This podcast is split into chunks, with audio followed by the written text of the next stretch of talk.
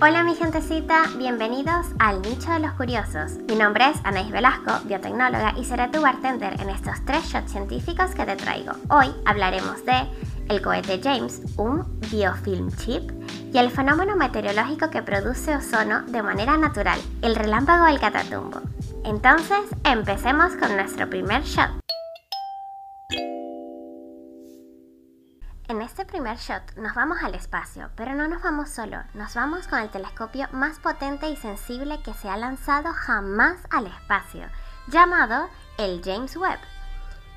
El lanzamiento fue en Navidad del 2021 desde la Guyana francesa.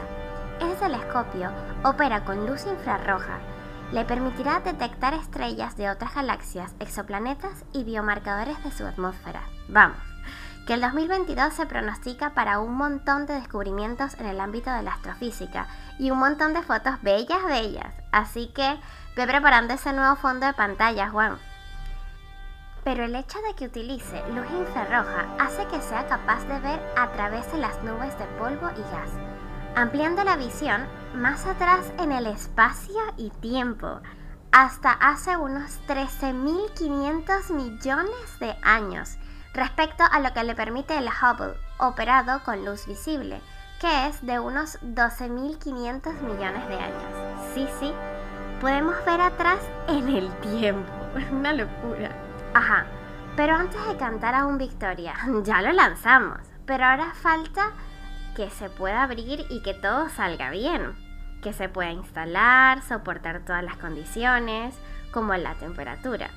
Un ejemplo es que la parte que miraría al sol incluso puede llegar a 100 grados centígrados y un lado frío donde no esté pegando el sol puede llegar a menos 235 grados centígrados. Bueno, él está equipado para este tipo de cosas, pero eso nunca se ha probado. Además, la superventaja que va a traer esto, si todo sale bien, a la astrofísica y a la ingeniería espacial es maravilloso. Y desde lo más alto de las estrellas bajamos a nuestro segundo shot hasta el interior de nuestro cuerpo con una investigación súper innovadora.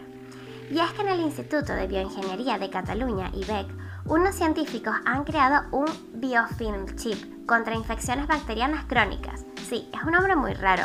Biofilm chip. Vamos a ver de qué se trata. A ver, empecemos. ¿Qué es una biopelícula o un biofilm? Los biofilms son comunidades bacterianas que producen una matriz que les protege de los tratamientos microbianos. Vamos, un montón de amiguitos juntos que se hacen superpoderosos. Por ello, los biofilm están relacionados con el 80% de infecciones crónicas. El problema es esta resistencia a tratamientos antimicrobianos, lo que hace tan difícil tratar ciertas enfermedades. Entonces, estos investigadores han creado un dispositivo con un electrodo, de allí su nombre de chip, que permite crecer muestras de biofilm produciendo las condiciones que ocurren en la infección y se podría determinar el patrón de resistencia y sensibilidad a diferentes antibióticos y determinar el tratamiento más adecuado de una manera personalizada para cada paciente. Esto es un gran avance porque nos enfrentamos a un peligro de resistencia de bacterias a los antibióticos, uff, gigante. Pero bueno, eso es tema para otro capítulo. En este caso es una solución porque ayudará a investigar mejores tratamientos para fibrosis quística, infecciones urinarias y pulmonares de una manera personalizada. Además, los investigadores indican que este biofilm chip no requiere una estructura compleja y podría ser utilizado en un laboratorio microbiológico normal clínico e incluso en industrias de manera rutinaria. Este último shot no es una noticia actual, pero es algo que me sorprendió muchísimo cuando lo descubrí y me llenó de mucho orgullo. Y es que en Venezuela, que es el país donde nací, existe un fenómeno natural que es capaz de generar ozono. Sí, el mismo ozono de la capa que nos protege de los rayos solares. Y este fenómeno se llama el relámpago del Catatumbo. Y en el 2014 recibió el récord Guinness por mayor promedio mundial de relámpagos por kilómetro cuadrado al año.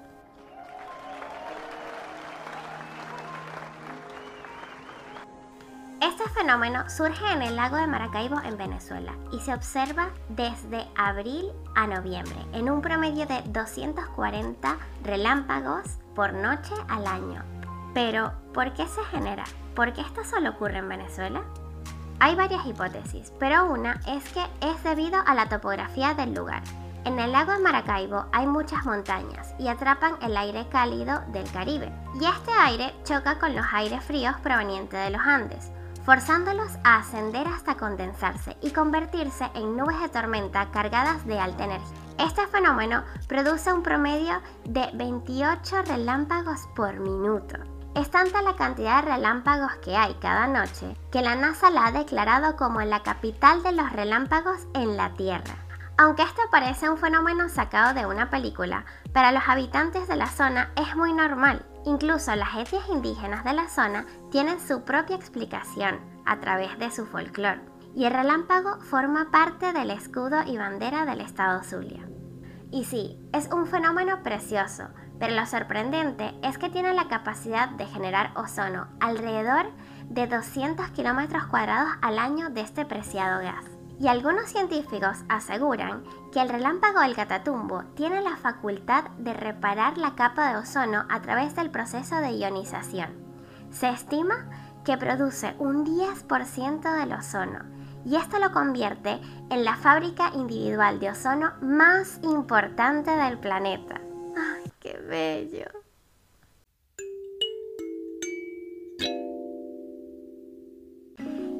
Con esta tormenta de noticias positivas para la ciencia terminamos nuestro shot del conocimiento en el nicho de los curiosos.